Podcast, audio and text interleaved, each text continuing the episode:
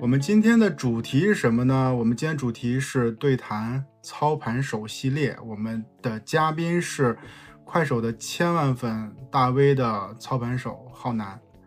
呃，我们要和浩南去聊一下，就是他所负责的啊这个账号做了哪些的尝试，然后有哪些关键的节点，有哪些经验可以跟我们一块儿分享。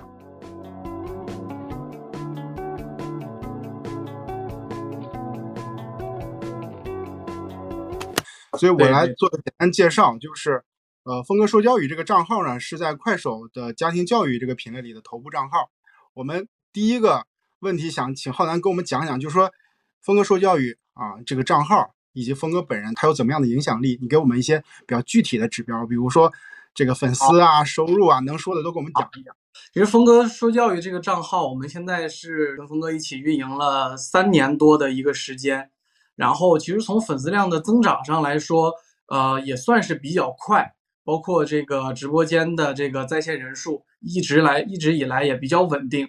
那么对于这个产品来讲，目前我们是这个，呃，已经有过购买的用户大概是六十万人次，然后复购非常多，复购现在的这个整体平台的这个单量大概在两百万单以上，啊。今年也是获得了这个百大主播，包括在付费内容也是金牌老师，这些这些平台能够给到的这些呃荣誉也还比较多。可以跟大家讲讲，咱们就是靠什么来来来有来有收入来商业变现，就可以简单的先说一下。其实简单来说的话，我们主要产品线目前是图书占主要，然后是文体用品、学习用品，这个是就是满足用户的一些刚需。那么还有一点，我们的特特色产品就是我们的课程。针对家庭教育的课程，包括有实物的，有完全虚拟的视频课，以及直播课，还有音频课啊。我们主要是这三类。我记得当时我们在的时候，有一个特别小的事儿，但是给我们有特别大的那种那种认知，是说，呃，峰哥当时在直播间里卖游学那个项目，十五分钟还是二十分钟卖了，就是卖了多少份，就一下子就卖光。对，那个单价是多少？那年应该是三九八零，对这个产品相对来说客单价是比较高的，而且这种产品一般来说新用户购买的会比较少，因为这个本身这个产品，嗯，他也比较难以理解，有很多用户他是不太知道什么是游学营，他们要带着我的孩子去干嘛，去好几天，然后客单价也比较贵，嗯，基本上百分之九十实际上都是老粉一直在复购的这个东西。这个赛道这件事儿，我想跟大家聊一聊啊。可能大家就是，如果你不是做教育的，或者不是做家庭教育的，你听我跟浩南在聊家庭教育这件事情呢，就觉得不是特别有概念。我跟大家讲一下，分类这件事情是特别重要的一个点。就是我先延伸一下，就是呃，我当时在快手有一任老板，他就给我讲了一个概念，他说分类其实是非常有决定性的一个一个意义。为什么？就是你对于这个业务，对于这个赛道，你怎么分类，就决定了你怎么做。那么教育这个赛道呢，如果是你按照分类来说，你可以分成强交付的和呃非强交付的。所谓强交付的意思是说，在你这学习后，我需要明确的得到些什么，比如说我需要呃学习成绩的提高，我需要考证，那么这就是 K 十二和职业教育，对吧？我学了学了以后呢，我成绩提高了，我能找到工作了，我能拿到一个证，这是一个强交付啊，强交付的逻辑就是对于结果有明确的预期。那第二个分类呢，就是非强交付的，也就是说，像我们得到啊，或者是呃这个家庭教育啊、知识付费啊，很多就是我们希望去提升自己，然后获取一些知识。这个呢，它获得的这个所谓的呃这样的一个价值，它并不是明确的说我要去找工作，我要去很功利的去获得一些成绩的提升。所以这是两个不同的分类，在这个非强交付的这个逻辑里边，其中有一个叫做家庭教育。其实他教育的对象呢是家长，是对，就是主要是宝妈。在过去的很多年里边，比如说没有短视频的时候，你做这个家庭教育，它主要是以讲讲道理或者讲理念为主。它可能就是电视节目啊，就是文章啊，都是专家去讲这件事情。你给这些宝妈们去讲道理，它是解决不了他们的需求的。他们的需求是，呃，第一就是你告诉我这件事情该怎么去解决。所有的宝妈都知道不应该体罚孩子，不应该打孩子，不应该怎么怎么样，但是你知道在实际情况上并没有没有用。第二个点叫做，其实这些宝妈们有些情感诉求，然后其实需要去宣泄，需要得到共鸣，这个都是宝妈的这种诉求。这种诉求呢，其实通过短视频、通过直播连麦才能更好的解决。峰哥其实正好是在这个节点，然后呃，在短视频直播平台，然后在这个赛道里边出现了，其实是一个特别重要的一个一个角色一个位置，他正好满足了啊宝妈这样的需求。他其实什么呢？就是我们看到了有些。主播有些账号，他的数据特别好，我们反推说他是做啥的呢？他其实是在做，呃，告诉这个宝妈们应该怎么去教自己的，就是对待自己的孩子，然后去教他们，然后去去去培训啊，培养他们 长大，就是我们把它叫做家庭教育。它其实是通过现象反推出来的，所以这是这个赛道特别有意思的点，就是你如何去分类，就决定了你能做什么样的事儿。这就是说，你看，像这个峰哥、像浩南他们做这个赛道呢，实际上是他们先做出来了，然后平台才发现它是一个相对于后置的，就是平台来说是一个后置的这种现象。然后可以聊聊，就是让浩南给我们讲讲峰哥是一个什么样的人，就他怎么就做出来这么个账号，他经历了什么什么事儿呢？给我们讲讲这里面故事吧。这个要是归宿的话，可能可以从峰哥大学毕业开始去讲。当时峰哥这个家庭条件实际上是特别不好的，那个时候只能你要想要有自己的生活费，那就只能自己去外边兼职。当时一般的大学生很多都是补课嘛，给孩子们去补课上补课班儿。然后峰哥刚开始就是去给人家当补课老师，后来发现哎自己讲的也不错，然后呢就开始自己招一些学生，找了一个车库。然后就从那个时候，就是有点类似这个，从自己开补课班儿，一直到开教育综合体，后来做到鄂尔多斯当时最大的教育综合体，里面所有教育的都有，做这个呃教育综合体的负责人，一直到疫情刚开始的时候，这个学校里边有很多学校在邀请峰哥去讲座，因为当时在峰哥就发现很多孩子的问题实际上是。本身是出在家长上面，就做一些家庭教育的讲座，每天都排的特别特别的满。然后疫情来到之后呢，线下课就开不了了。然后很多粉丝想听啊，当时有有这个加微信嘛，就说什么时候能讲课？哎，现在疫情也讲不了。然后就说那你就直播呗。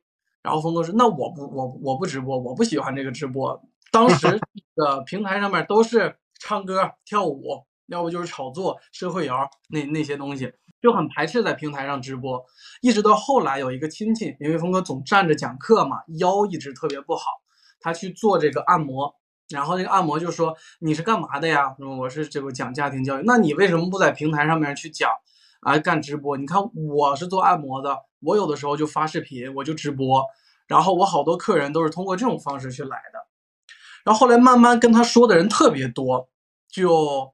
动了这个这个想法了，然后就直播了。当时很清楚的记得有一个动作，峰哥一直跟我们讲的特别讲了很多次，就是当时峰哥只讲如何能帮孩子戒除玩手机。很多孩子特别入迷，影响到学习，每天躲在被窝里边，就讲这一个问题。就直接让直播间从一万人变到两万人，这么一个过程，也就半个月的一个时间。当时平台同城流量特别多，所以我们到现在为止，在内蒙古那边粉丝占比都占到百分之二十左右。后来就开始，哎，觉得这个这个事儿，哎，是一个好能做的一个事情。因为当时你想线下在学校讲课，有两百人的一个会场就很难了，没有那么大的会场。然后你在直播间一一万人无。左右都很轻松，而且直直接打开手机就可以给大家去讲，哎，就把这个事儿当成了一个真正想要做的一个事情。打断一下，这一万人是同时在线的人数吗？还是累积的观看人数？同时在线，同一直说的都是同时在线。然后后来呢，从呃直播间有一万人到开始有带货这个动作，实际上都隔了半年的时间。峰哥刚开始实际上是很排斥这个销售的。到后来，然后就开始，嗯，有了有了部门，有了运营，有了售后，有了云仓，有了客服，有了选品，慢慢就开始组建的这么样一个过程。所以其实峰哥呢，我理解他首先他是就是在线下本身他就是个老师，他就去讲，就他首先在线下他的这个讲课能力是在线下验证的，对吧？就这个是从线下转为线上这样的。呃呃，对，所以线上并不是说他在线上有一个很好的技能，而是说他有线下技能转到线上了，这是一个一个积累的问题，这是第一个点。然后第二个点就是你刚才讲同城的流量，其实刚才浩南讲的平台都是快手哈，这个很多朋友其实不了解快手，然后快手它的那个同城啊，它有个优势，它会分发一些比较小的直播间。所谓小的直播间，就是你刚开始播，你的人比较少，然后粉丝比较少，就是这么个意思。然后是因为同城本身都有社交属性，你的直播间人数少点没关系，然后也不影响就是观看的人去看啊你的直播间。比如咱再说直接点，比如说你在同城里边看见一个一个一个美女，然后在在这儿这个这个唠嗑，然后你跟她聊一会儿，呃，它是有意义的。为啥？因为她跟你在同一个地方，对吧？你有发展到线下这样的机会，这是比较实际的。刚才浩南说的这个，它的很有一些流量是从同城分发过来是做起来的，我觉得这是平台可能还真的有价值地方。对，如果说呃线下的基础能够带来多大的帮助，实际上只最多只能有一千人的帮助吧，因为当时微信一共就能加五千人，然后 发一个朋朋友圈进来的也不会太多，能够到一万人，实际上就是我刚才呃说的，就是说他。当时只讲一点，就是如何帮孩子戒除手机网瘾。这个事儿是这样的，就是说线下基础只能证明峰哥这个人他具备这样的能力，就只能验证这一点啊，不能证明他在线上一定成功。所以，所以正好聊到这儿了，就是峰哥在线上在做账号的时候，嗯，他肯定是一直在涨，但是他肯定有些节点是涨得很快的。我们就想听这个。就是来得快的这个事儿，到底是是是有些什么样的情况发生啊？那我刚才说到，就是从一万人的时候开始，我们和那个峰哥，包括峰哥当时的团队，就开始把这件事儿当成一个真想做的一个重点、一个事业去做了。当时我记得快手是这个做这个，嗯，情感连麦，当时那个生态是特别成熟的一个生态，因为那个时候还没有卖货，都是。在主页上留个微信，然后在私域里面去搞这个事情，卖货都不是很成熟。只要是做情感连麦的，那种张力非常强，的直播间人就多。然后呢，峰哥就发现一个点，他就发现很多人就给这个主播去刷礼物，因为主播当时也没有小店，也没有成熟的业态，也变现是比较困难的，就给他刷礼物。啊，你你给我刷的越多，那我就给你涨粉丝啊。我我比如说我给你刷呃十万块钱，然后我就到了榜一，到榜一以后呢，他我当时是有一个这种，有这种这种类似于这种行业的感觉在，大家默认就是你给我刷的多，我会按照比例给你喊关注啊，给给给给老铁点点关注这种感觉。当时峰哥是把呃这个所有在这个平台里边的收入，包括自己还用这个信用卡，各种各样的钱。然后每天大概有五到十万这样的一个预算，就去做这件事情，就是给情感主播去刷礼物、去涨粉，基本每天以五万粉丝的速度去涨。这个动作是当时涨粉特别特别的多。那个时候也没有商业化流量，只有一个工具，那个时候叫就只有粉条，完全都没有。涨涨了多少？还有印象吗？通过这个一百万，一百多万吧，一百多万。核核算下来，一个粉丝多少钱？两到三块吧，可可能是，但是多少也无所谓，大概大家就是就是凭感觉，如果没给你涨得到，那我就下次再给你涨啊。包括现在，其实这个业态还存在，而且这是一个也是一个非常好的方法。现在还能用吗？现在也可以用，但是现在平台有工具了，就是说它可以设置价格，就是我比如是一个情感的大 V，我设置比如可以五块钱一个，那你就给我刷到相应的快币，那我们才可以连，啊啊，已经比较成熟。当时是全凭感觉，就我也我也不认识你，我也私信不到你，我就先给你刷。对，这个点其实在当时那个节点是特别好用的。对，比如说这个。呃，我在直播的时候，然后那个浩南给我的直播间，呃，刷礼物，他就会刷到我的榜一。就是你刷到榜一的时候呢，他会涨涨关注，这是一个生态它的特点。然后以及就比如浩南给我刷到榜一以后呢，我会因为我有粉丝嘛，我会跟我的粉丝说，咱们去给榜一的浩南点点关注啊，所以浩南就会涨粉。他涨到什么程度呢？就是涨到我俩会有一个默契，对吧？他比如给我刷了多少钱，我给他涨对应的粉丝啊，是这么个逻辑。如果说我没涨到，我就一直一直喊给他涨。比如说我死活我今天算涨不到了，我可能就今天先欠着，对吧？我下回再涨。对对对，哎，下次涨。江湖规矩的那种感觉。哎，对，这就是一个江湖，这就是个默契。所以这些人啊，也都是朋友，然后呢，也都有这样的默契。当时那个节点，这事儿特别好使。当然，它限于啊，就是比较多的粉丝大 V，对，然后你的粉丝多，然后粘性也多。其实你现在在看，我们看到抖音像小杨哥，对吧？也经常有那种切片的视频，比如来了个明星说，我现在就给你，就让几分钟之内给你涨到涨五万粉丝，你信不信？对吧？人家说我不信，然后好，给他们点，给他点，点到多少万，对吧？几分钟之内就给他点到啊，甚至就是呃三十秒、一分钟之内给他点到多少。多少万粉丝？对，这些都是这么个连麦的涨粉的逻辑。所以这是刚才浩南说的那个第一点哈，就在当时那个节点里，这事儿是特别好使的，对吧？涨了一百万，对吧？嗯。所以，所以这是第一招是吧？然后后边还有第二招吗？对，后来的话就开始这个这个有了小店，然后我们就开始向大家推荐一些好书。那么也有了快手小店，也有了这个嗯，那那个时候叫。啊，小店通吧，啊，开始投这种商业化的流量，然后到一直到后来有磁力金牛在使用这个东西，这个商业化工具上线以后也是涨了一波粉。对对对，我觉得那个时候就是，如果是你直播带货本身就会有很多的流量来，因为 当时应该是平台，呃，不管是呃那个平台鼓励还是生态所致，对对，对直播电商的话，你就是会有比较好的流量，对吧？对，而且那个时候也是正好赶上了那个电商行业在当明显能感觉到发展的特别猛。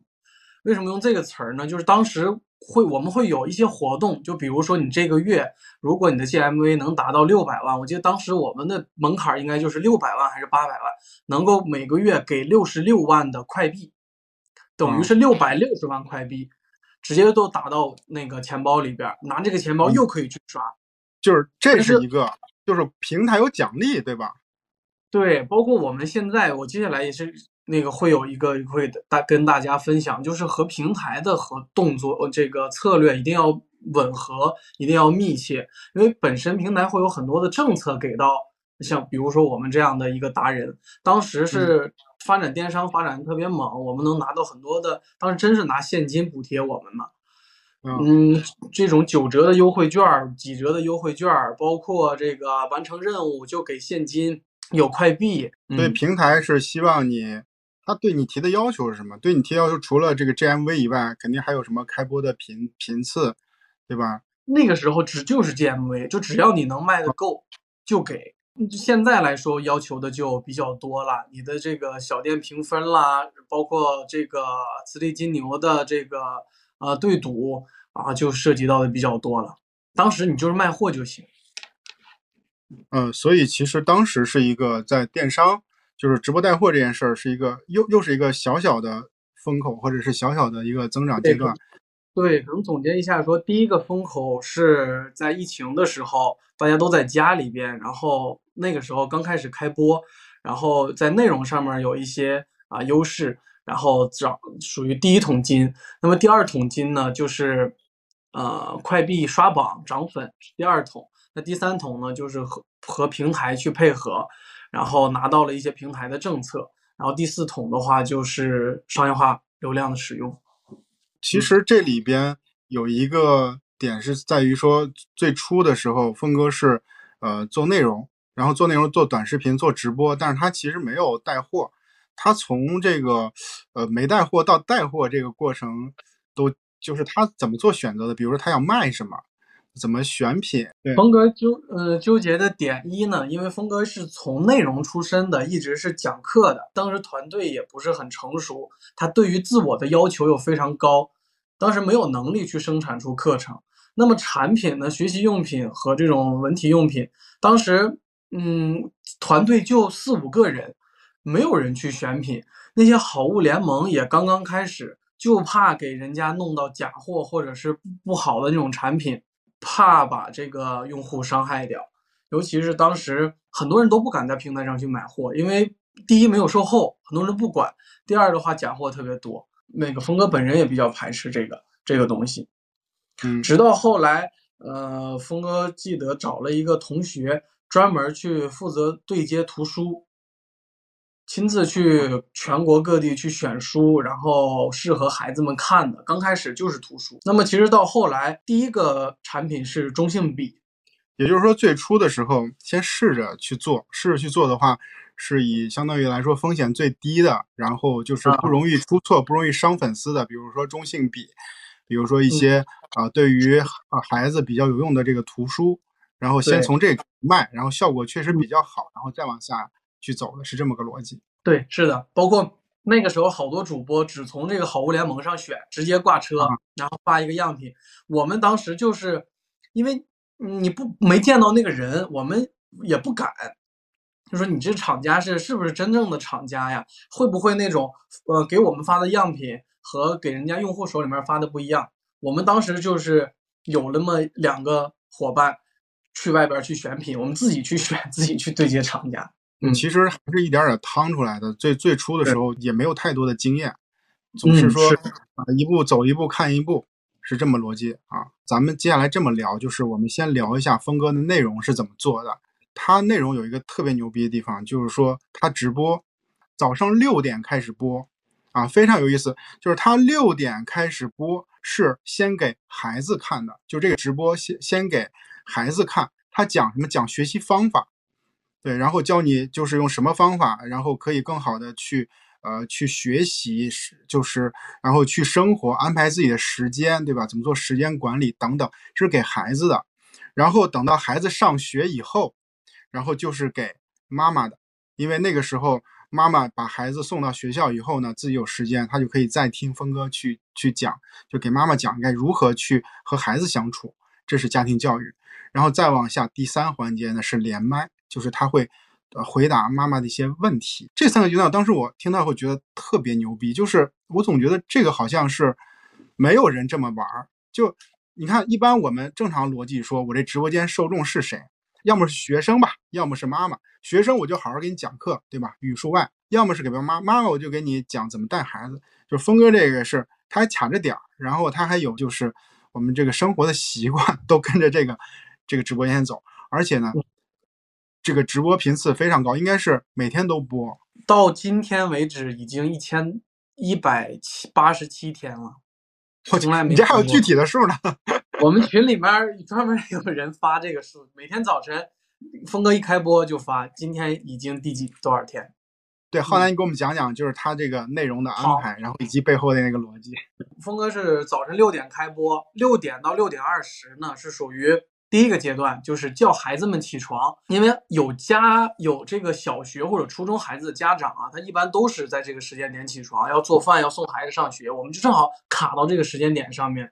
起床前二十分钟，给孩子讲一些这个激励的话语，叫孩子们起床。包括峰哥非常细致，他能细致到前五分钟先放三首歌曲，放完三首歌曲，还给孩子们讲一段故事，然后呢，跟孩子们分享一些东西。这是前二十分钟，从六点二十到七点二十开始给家长上课。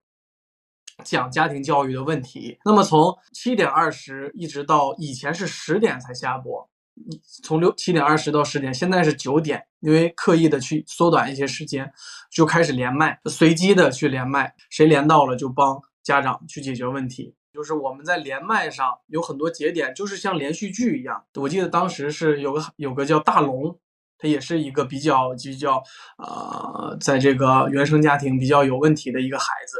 当时连续每天连麦一两个小时，一直连了两个多月，从特别有问题，一直到现在，这个孩子已经去上学了，每天就像连续剧一样，让粉丝用户们跟着这个节奏去走，然后好多用户每天早上都问，哎，今天这孩子怎么样了？赶紧跟他连麦，这样的一个过程。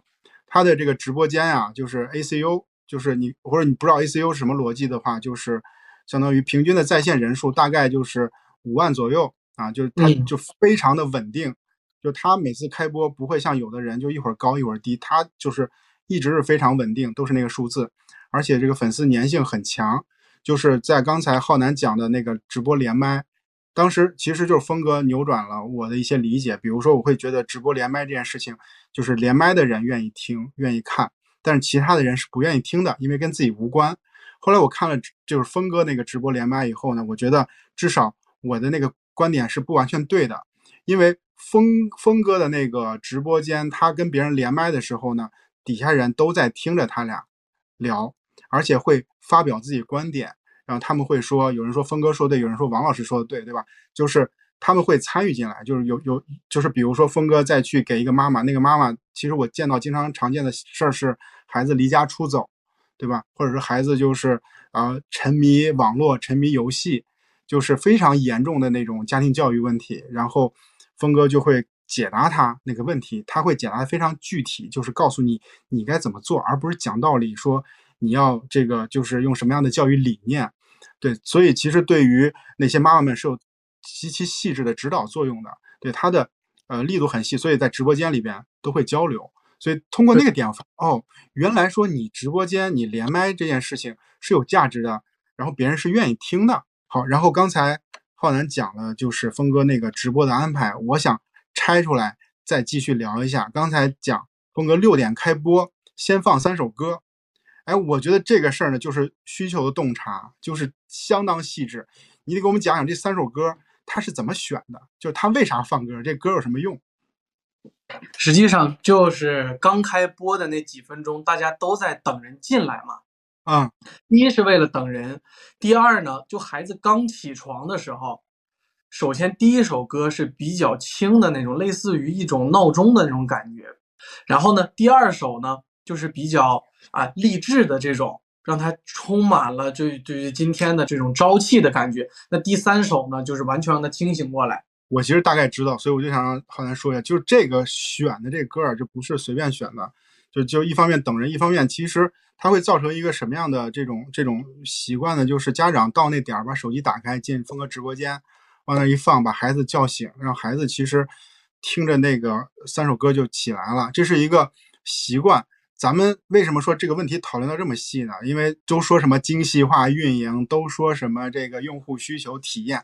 这就是极其细微的这种体验，这种体验其实你如果你不是宝妈，你感感受不到，你理解不了，甚至是说，如果你是你没有换位思考，你也 get 不到这个点，因为你首先你每天都播，对吧？然后你每次都是这个流程，所以它会导致它会变成用户的一种习惯，这种习惯就是每天我闹钟醒来以后，我就进到峰哥直播间，他一定在，他在的时候，他一定会放这个曲子，他放这曲子的时候。孩子听了以后，他就是有感觉，这个真的就是很细节的这种体验。嗯，对于家长，就我们的用户来说，家长叫孩子起床确实是非常难。但是呢，我们通过刚才是一种方法，如果还往细讲，还有一个动作，我们是每天我们在开播的前几秒钟会一直截图。这个截图干嘛用呢？我们会提前跟这个孩子们去说，就是说你来直播间你要签到，就是说。我我是几年几班的谁谁谁啊？我我起来了，我来了。我们截了图之后，我们会把这个截图公布在下播之之前会公布。比如说今天前十位孩子谁谁谁谁谁，我们给他发一些小奖品。这个时候还因为对于小学的孩子来说，他对这个是非常感兴趣的。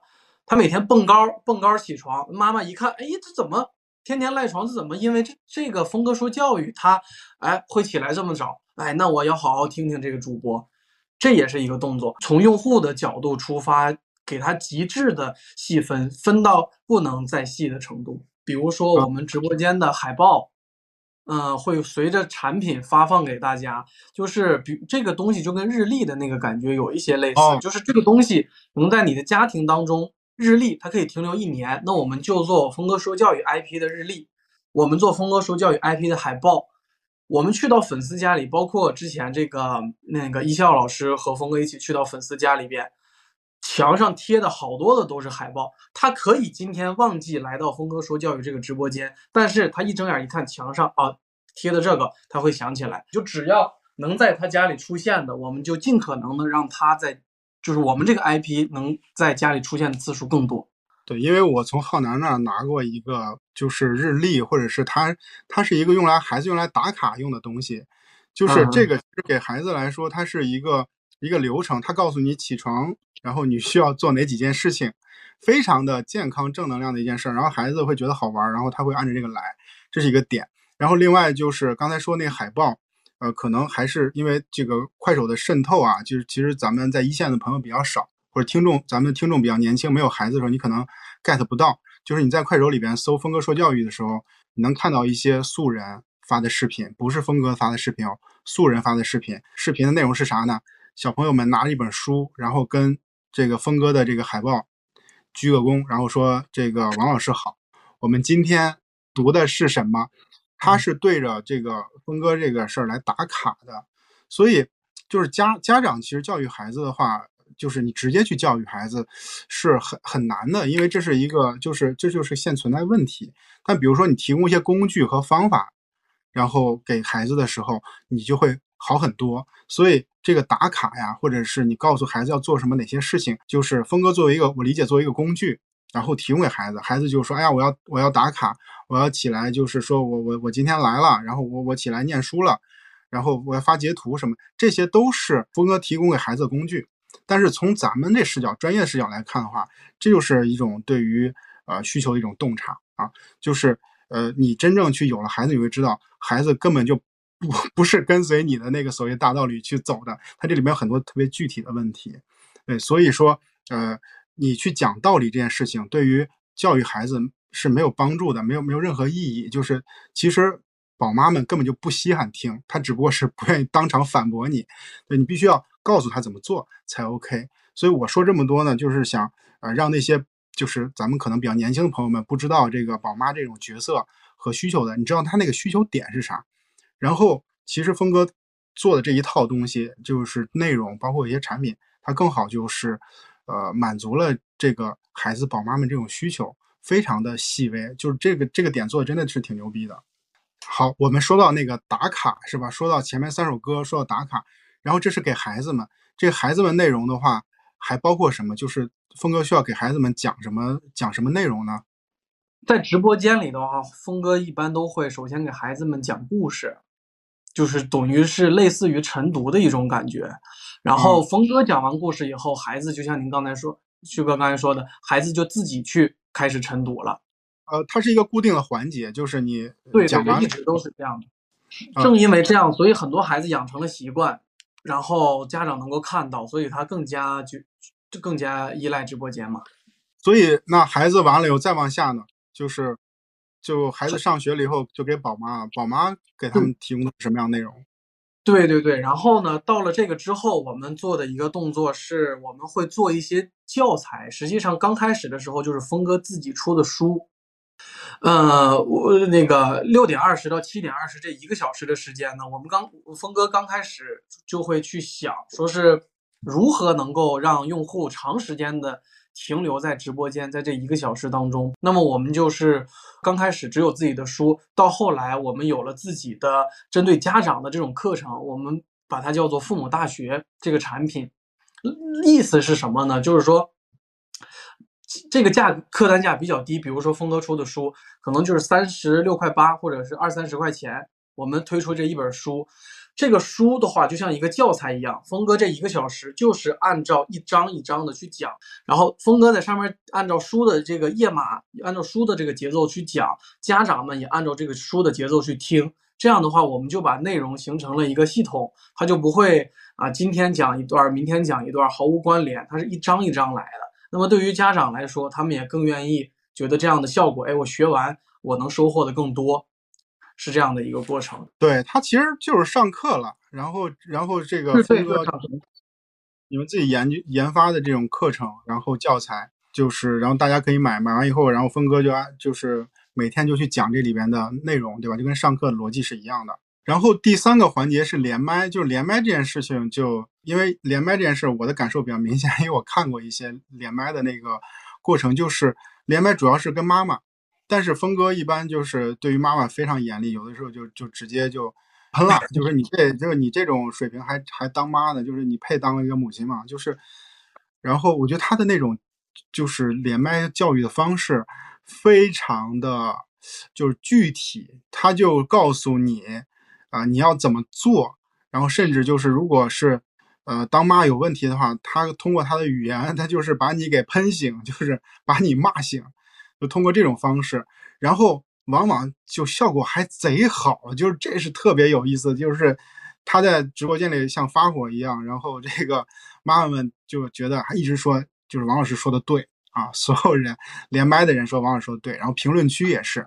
就是一边倒，我觉得这是特别好玩的。你能给我们讲讲这个里面有什么样的，就是背后的逻辑吗？其实连麦刚开始的话，在峰哥自己的这个设计整个直播的流程过程当中，是很是刚开始是比较无意的，就是觉得那我讲完，呃，我前一个小时是讲课，我讲的都是共性的问题，那么每个家长都有自己个性的问题嘛，那就通过连麦的这种形式，你有问题你去问我。但是这个就刚才像旭哥说的，峰哥比较严厉。首先呢，这个是峰哥的一个特色。第二来说，也只有这样才能让那些家长去明白。首先，很多家长是没有意识到自己在家庭教育上是有问题的。然后呢，他随着自己的惯性，导致孩子出现了一些问题。然后呢，首先他能意识到自己有问题，然后呢，但是他很难改，已经十几年的这种原生家庭带来的这种习惯。和这种方式，他很难改。不用这种方式是无法 让他清醒的。好像他有个理念，就峰哥有一个理念，其实孩子啊都是无辜的，或者孩子都是可爱天真的，就是他们其实有些问题主要是家长带来的。所以说，他对于这种家庭教育，他的关注点并不在于说，比如说这孩子不听话，这孩子离家出走，孩子沉迷手机。他会觉得说，孩子出现这问题，就是因为你当家长的失职。因为我印象当中有一次，他讲的案例是说，那个妈妈就讲，比如说他爸就不不着家，工作不着家，很少回来，回来就打孩子。对，然后他妈妈呢也什么也就也不懂啊，然后也没什么文化，然后对于孩子也没有得到任何的这种，就是比较粗暴，也不管。然后孩子就是出了问题，那个叛逆，然后不听话。然后又变本加厉的又打孩子，就是这种方式，呃，就是我们可能以前都会觉得这样，这孩子不可救药，孩子该怎么办呢？然后又送，就就见心理医生啊，要送什么网瘾学校啊。其实呢，呃，峰哥的角度是说，这是这是爹妈的问题，就是爹妈你自己那个不不扭转你自己的意识，或者是你不去解决你的问题的话，孩子永远好不了。那对于这个峰哥比较激进的这种。嗯，直播方式其实我们内部也讨论过很多次，就是说这样的话实际上是很会有一些风险的。你就是正常的语气去说，完全可以。但是对于峰哥来说，那我既然连到你，那我就尽可能的能够帮你解决这个问题。峰哥那种方式就像一个就是类似警钟的一个感觉，你不这样说，他根本没，就是家长出现问题，孩子出现问题了，他都没意识到这个问题的是有多严重，他觉得还好。但实际上，从客观的角度来讲，已经非常严重了。从我们这种干这 干这行的人来讲，就是你直播间的，呃，语言有爆发力，然后更吸引人的话，确实也能留人。这个这个，咱们咱们实话说，确实是这样。他可能确实也是因为大家愿意看，呃，他的原因。因为直播间里边有的时候，峰哥跟别人连麦，就是画面就是他自己。然后旁边有一个小小小头像，然后玩玩在那说，有时候也听不太清。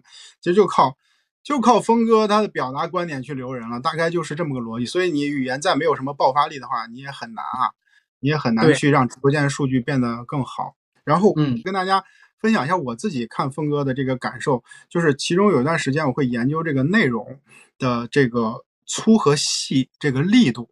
粗和细，这个力度呃是不是力力量的力，是颗粒的粒，就是粗和细。这个呃所谓粗啊，意思是说我给我给大家去讲课讲道理，然后我会讲一些理念啊、趋势啊、什么政策啊这种东西，它很粗，就是大家呃想去知道、想去学这个东西的时候，听完以后就跟没听一样。比如说你想投资，他会给你讲说这个现在是一个什么。大的趋势怎么样？但是呢，你听完以后想说，老子想问这个股票大概 就是什么会涨，什么会跌。当然你不能在直播间荐股啊，但是呢，用户是希望你给一些具体的这些指导的，对吧？然后比如说律师直播连麦是吧？然后他希望就是你告诉我，我这案子怎么打才能赢，对吧？然后我这可能遇到一些拆迁的问题，我怎么去解决？他要很具体的这些方法。后来我就发现，其实峰哥这个例子呀。提供的内容是很力度很细，他那个细就会带来一种差异化，就是别人在给你讲道理的时候，他告诉你怎么做，你可能当时被他喷，就觉得心里不是特别舒服，但是他至少告诉你该怎么做，就是你该怎么做意思。我今天下了下了播，我把峰哥直播间关了，我马上就知道该怎么对待孩子，这个呢是实实在在的帮助你，对于这个群体的帮助是实就是非常具体，然后非常有价值的，这是第一点。然后第二点的话，就是你连每天连麦的人。是有限的，但是你不要忘了，很多人都在看着你，就是你怎么帮助别人，你能不能帮得到他，你这个人人品行不行，专业能力行不行？其实呢，这些直播间里的人都不傻，人都看着呢。他发现你今天连这五个人，啊，三个人的，哎，你你确实能帮得到他，你讲的有道理，我认你，哎，他没还会看你，他下回呢可能还会问你，你下回卖东西他会花钱，所以这就是老百姓其实。非常朴实、非常简单的一个逻辑，就是他会看你怎么对别人。嗯，哎，那我我们刚才看这个，其实讲了很多这个牛逼的地方。就是，当然，其实我们也不相信所有就是峰哥这几年都是一直每一件事儿都做的这么牛逼、这么顺，就肯定还是有一些尝试的没有那么顺利。就是我们也想听听，就是做过哪些尝试，就是我们没看见，是因为呃没太成功。就是这种尝试可能也会一些启发，所以可以分享分享这个事儿。对，嗯，没问题。这种其实挺，说实话挺多的，因为很容易像这种知识类的主播，在后端的服务和交付上面会存在非常非常大的压力。嗯，你比如我们现在直播间每天同时在线人数有五万人，然后整场场观在一百万左右，我有很多课程都是在这个私域里去进行的，那我们就要相对应，家长会提问题。就是这个提问题对我们来说问压力就特别特别的大，嗯，第一峰哥肯定没有时间，所以我们之前实际上想过一个产品叫幸福一家，这个产品是什么呢？就是三百六十五块钱，然后呢，我们会吸纳我们身边的很多优秀的家庭教育的老师，通过线上咨询的形式来做一个顾问。每天都可以咨询，有问题这个微信或者是电话咨询。我们想做这样的一个事情，试图去能更好的服务这些家长。但是实际到后来，我们发现一个很大的问题，就是这个这个这个这个老师不一定能把很多的这个家长去服务的去好。所以我们在这个项目上面是确实是有一些问题的。所以后来我们就嗯把这个项目停掉了。明白，就是说我一听啊。就是你们要自己，就是相当于其实做了一个小平台，然后你让这个养一些专家老师去回答家长的问题。我这一听头就大了，因为这感觉是一个平台做的事情，工作量好大，又得你你得把这个平台工具做起来，然后你又得去找这些老师，然后你给他们这个做政策激励他们，然后你还要去看他们这个。履约履约的咋样？服务的好不好？是吧？就这个这里边事儿就很多，哪个环节有问题的话，这事儿都跑不通。对，因为峰哥一直就是他基本上所有的心思都放在如何把这些家长的问题尽可能的去解决。连麦一天连不了几个，也许这些家长还想一对一咨询，那我们就请一些老师来。就这件事儿，其实你看咱们这个行业里边啊，就是。呃，搞这些那个职业培训的，就是像就产品经理或运营啊这些培训的，也有这种模式。他就是说，比如说你线上课，然后卖课，它本身是是能赚钱的，但是这个本身它教育这件事情还是要履约，就是你线下你得让这些学员服务好他们，让他们真正的学会东西，那就你一定还得有线下的这个事儿。所以呃，也有呃这公司的模式呢，就是养了一些。一些老师，然后去服务这些买课的人，其实跟浩南刚才讲的逻辑是一样的，就是就是自己卖课，然后卖卖多了以后，发现还是没办法完全把这些学生们的需求都都都覆盖掉，所以就会养老师，然后去回答这些人的问题，或者是在线下接着教。那这时候会带来一个巨大成本，就是说你卖的课越多。或者你学生越多，然后你的老师 成本就越高。但是你说去哪儿找那么多好的老师呢？因为就是你这老师比这学生明显得好那么一大截子，然后你才能辅导他们，才能呃跟进他们，帮他们去批改作业。这个还就教育它是一个就是很场景化的东西，就是他在那个就你就得让这孩子啊在那个场景里边，然后能跟老师面对面，然后能跟同学们坐在一起，他才能真正的接受。所以这就是一个业务或者是一个嗯行业的一些本质。那后边怎么去解决这个问题呢？虽然这个方案不太行，或者这个尝试不太行，但是这件事儿好像怎么也得面对啊。后来我们峰哥就开发了父母大学的这个产品嘛，就是我们搭建了一个抖类似于一个平台这样的一个感觉，就是首先把我们的教材全部都放到里边，然后除了这个峰哥之外，还会邀请一些其他的这种专家共同来做这个事情。就是刚才那个模式没有满足，然后这是个新模式，这个模式跟新新的和老的有哪些区别？那个其实它俩最大的差别，一个就是强交付，就是等于是完全百分之百的服务；另外一个呢，就是要让他自己去学习，自己去改变。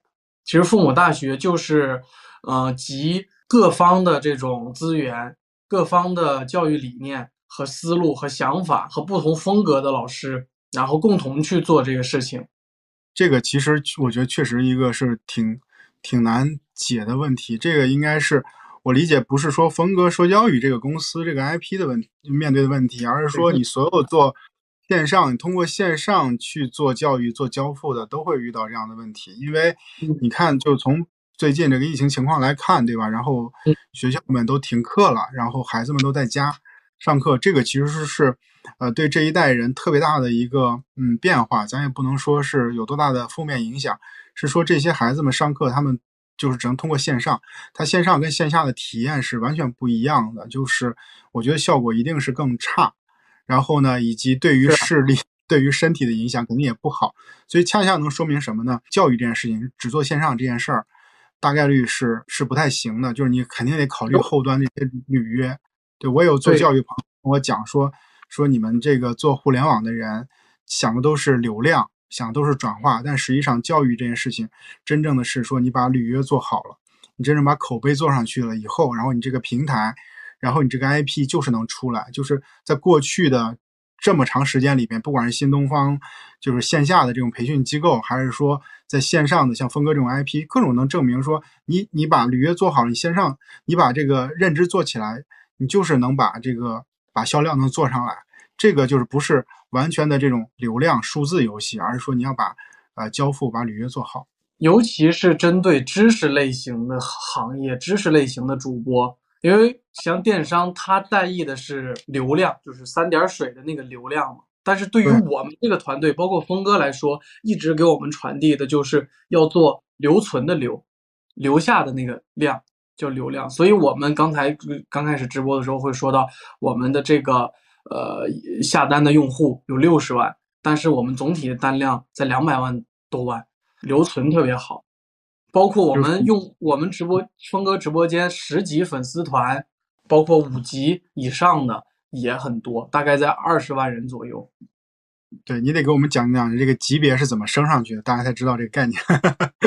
平台有一些综合数据，比如说你观看时长、关注的时长。每天是不是都会来直播间？然后你的下单，基本如果你不下单的话，十级粉丝团要连续听一百八十天以上才是十级。刚才就是浩南讲的是其其中一个事儿是吧？还有没有？就是我们做的做过的一些尝试，就是讲一个关于连麦的事情吧。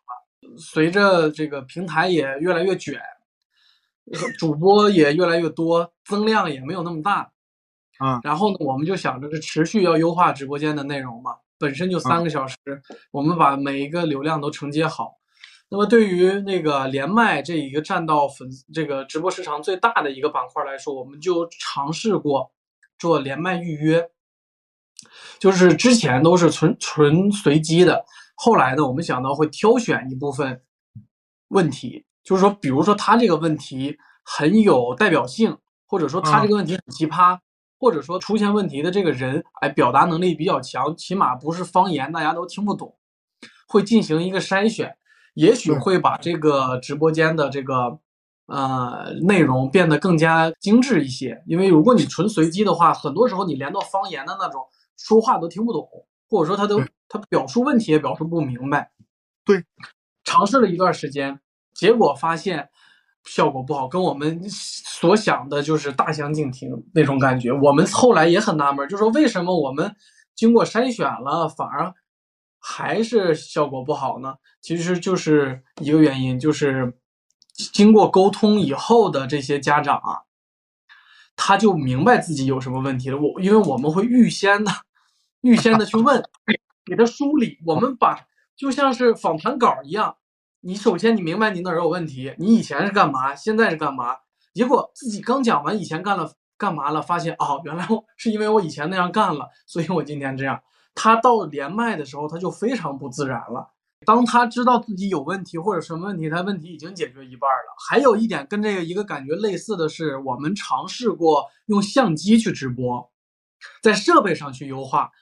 我买了好多专业的设备，就跟那个电视台完全都一样。我觉得跟这个连麦的问题是有异曲同工的这种感觉，就是你那么专业了以后，因为直播和这个看电视是完全不一样的啊，它就很自然。就是我坐在这里，把手机一举，然后灯什么的也就正常家里的灯。你把那个电视台的那套设备搬过来以后，直接最大的一个影响就是亲切感没有了，距离感非常强，失去了直播本身的那个感觉。所以那段时间我们尝试过，后来就不采取了。除了大型活动以外，我们就完全不用相机直播了。太专业的反而不太适合直播。我把叫内容的粗糙感，对不对？内容粗糙感就是很简单一个公式啊，就是你你粗糙感更强，你真实感也更强。就是你真实感强了以后，大家才喜欢看。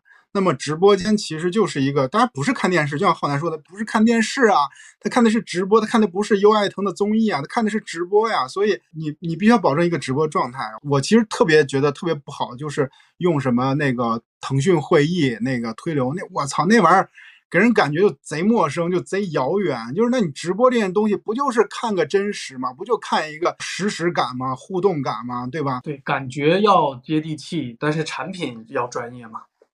是要要要不然它就不是一个什么直播的本质了嘛？直播本质就是，我就觉得虽然咱咱通过线上，但我就觉得你在坐在我面前，这种感觉很重要。就它已经已经完全跳出咱们今天聊的东西。就是如果你做任何的内容的东西，然后你现你活在现在的这种短视频平台或者是微信生态里边，你有价值就在于说，这真正的是你自己。然后你的人设其实就是你的表述方式、你的语气，然后你的态度、观点，它才会变成一个独一无二的你。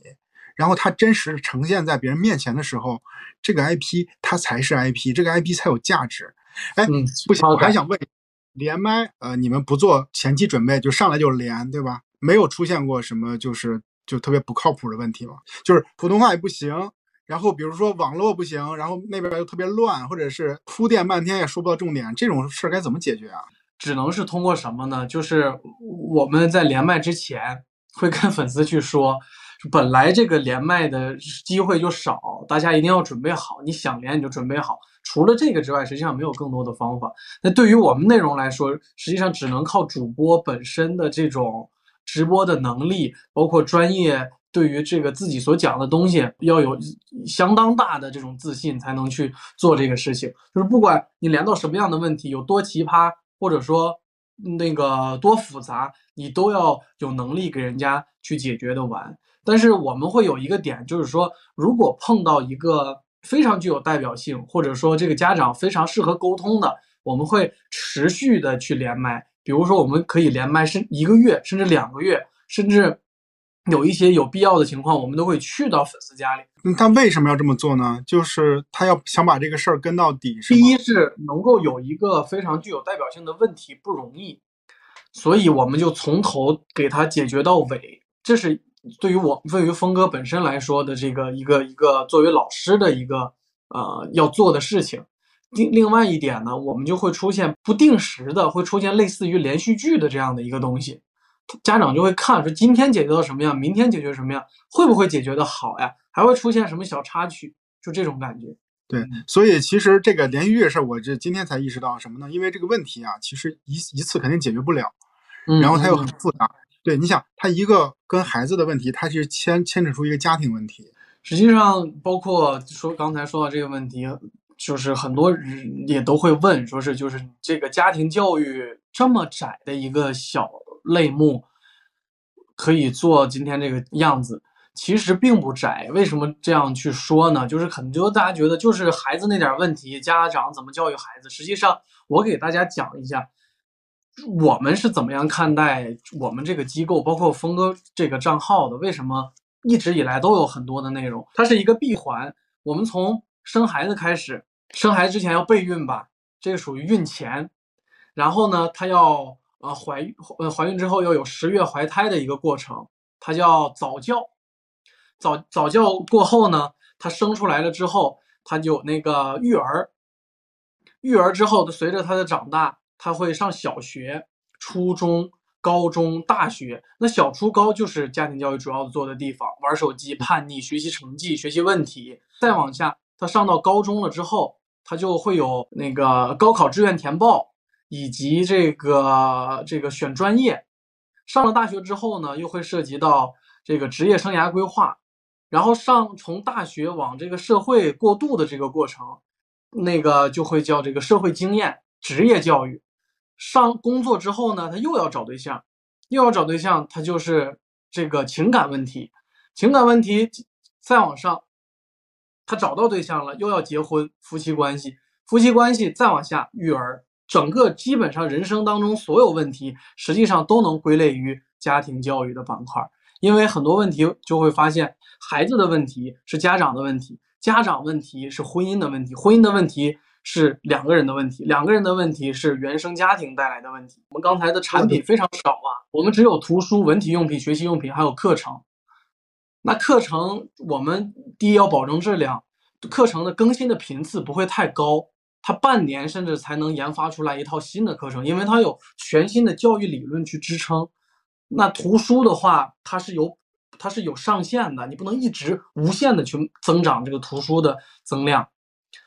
那么我们就会怎样去做呢？我们峰哥一直以来告诉我们团队就很永远不会拓品，不会卖吃的，不会卖百货。虽然我们直播间都是四十到五十岁的宝妈，非常需要这些东西，我们不会卖。我们会做一个这样的事情，它的这个逻辑是这样的：就比如说我们生活在一个小区里边。我们今天早晨会吃早点，然后呢去小区旁边剪头发，剪完头发去超市里买点东西。我们不会因为剪了头发而不吃早点，也不会因为呃中午在小区门口吃了饭而不去超市买东西。所以这个有这个逻辑，我们支撑我们在家庭教育之外，刚才说到它涵盖所有的很那么多的板块。比如说琴棋书画、德智体美、音乐舞蹈、美术，还有刚才说的这个职业生涯规划，嗯，高考志愿填报，还有夫妻关系，我们会做很多很多其他的账号，我们会把它分得非常非常的细。就比如说我们现在已经开始的书法的账号，现在对于在快手平台上，关于书法的账号有很多，但是呢体量非常的小。我们通过研发出来我们自己的书法课程，然后呢，同样还是在峰哥直播间去做销售，在他我们叫峰哥的书法班这个账号里面去做成做服务，有另外的一个书法老师去做服务，在直播间带着孩子练书法，我们会发他产品，比如说我们这个产品以峰哥的体量卖一次卖五千单没什么问题，这个书法班的直播间的人气。一天就能从零到五千，对于这个账号单体来讲，它就能直接成为书法这个小垂类的啊，算是类头部的这样的一个账号。首先，它能享受到平台的红利啊，产品的红利，政策的红利。那比如说，我们还可以细致到做魔方，快手包括抖音上有很多魔方的账号，几万粉丝都算是很多了，因为它太小了。但我们呢，就是会做峰哥的魔方课。我们针对直播间九九百万，马上到一千万的粉丝去销售这个魔方，一千个孩子很容易。我们做，呃，比如说三四个魔方，然后呢配一个月的课程，边玩魔方边教大家怎么去玩，怎么那样快一点。然后我们可以组织自己的比赛，直接从零到一，一一天的时间就可以从一个起步的账号成为魔方行业的头部的账号。然后得到所有的红利，包括编程课、手工课，哎，就真的这点找绝了。那个魔方，你就可能你们没孩子的人，你 get 不到魔方，就真的是一个特别大的需求。很多人会在网上去，一定会玩魔方。虽然它很小很小，可能一个孩子只会消费一百块钱，但是他真的每个人都会买。对我儿子就玩过，然后我们也在网上去搜过这个这个视频。魔方你总得教才能会嘛，那玩意儿也挺挺难的。哎。不行，我得挑战你一下啊！就是峰哥，其实他的影响力，就是你们的影响力是应该是在某个群体里边，就是在教育这个群体里，我觉得 OK。那你怎么延伸到那些没有孩子的人？因为你刚才讲的那些，就是要从备孕、要要怀孕开始，那个是人家都是刚结了婚没有孩子，他可能就不知道峰哥这个渗透认知你怎么做？这个群体跟你现在群体可不一样啊。支撑支撑这样做的一个原因，首先就是两点。第一点呢是这个峰哥直播现在这个全网大概有一千万左右的粉丝，所以他什么样的人都会有。嗯，可能就像你说的，这个我们主要现在是家庭教育，那早教的比较少。但还有一点，我们粉丝粘性强啊，他没有，他身边总会有的。你要靠口碑，要靠这种人拉人渗透，比如说。我们有二十万的十级粉丝团。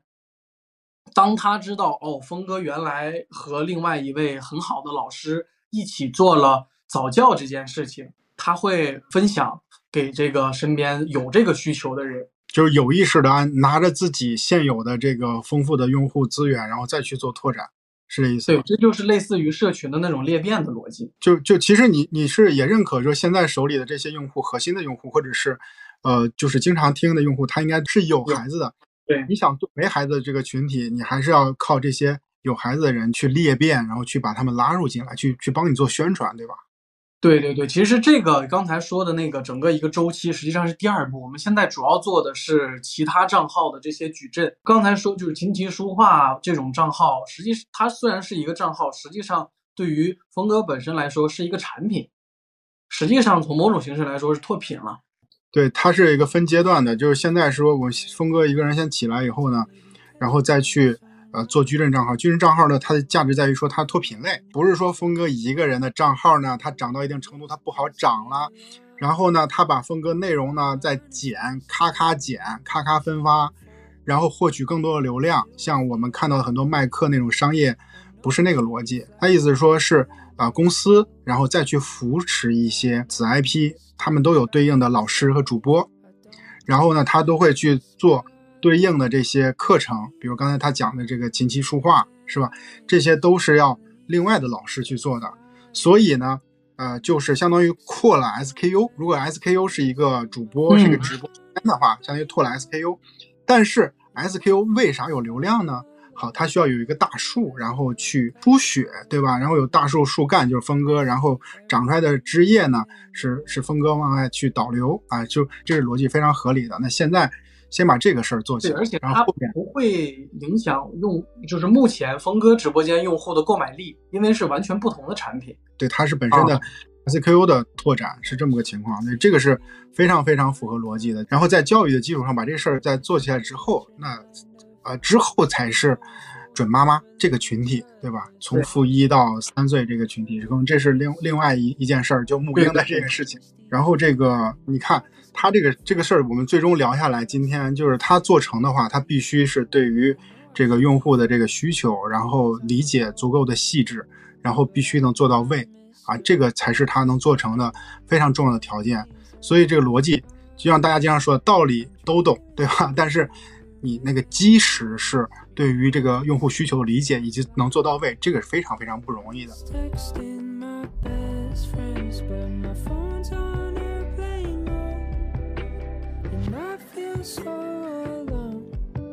As I look out the window and see